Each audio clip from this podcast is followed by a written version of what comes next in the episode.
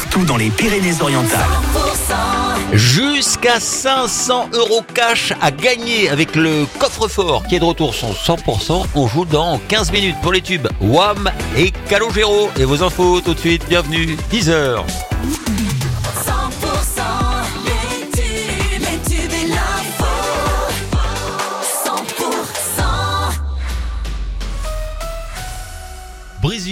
Bonjour. Bonjour Wilfried et bonjour à tous. La mère de famille de 35 ans défenestrée le 2 février dernier à Saint-Paul-de-Fenouillet a succombé à ses blessures. Elle avait été retrouvée par des voisins au pied de son appartement. Son compagnon a été mis en examen pour tentative d'homicide par conjoint. Il a été placé en détention provisoire.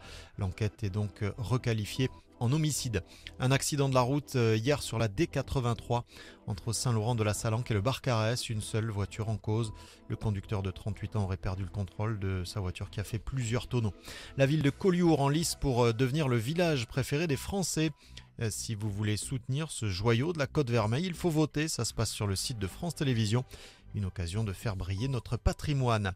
Les conditions vont devenir nettement plus hivernales sur le massif pyrénéen à partir de ce soir. Il faut s'attendre à un épisode neigeux notable, peut-être même le plus important de la saison.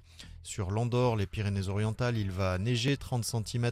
Attendu euh, sur euh, le Cap Cyr, 20 cm. En Cerdagne, il n'est pas exclu qu'il tombe 50 cm sur fond romeux, nous dit même Météo Pyrénées. À Argelès, Yurbart 2 revient. C'est un festival, c'est du 24 mai au 1er juin prochain avec plus de 40 artistes qui vont embellir la ville.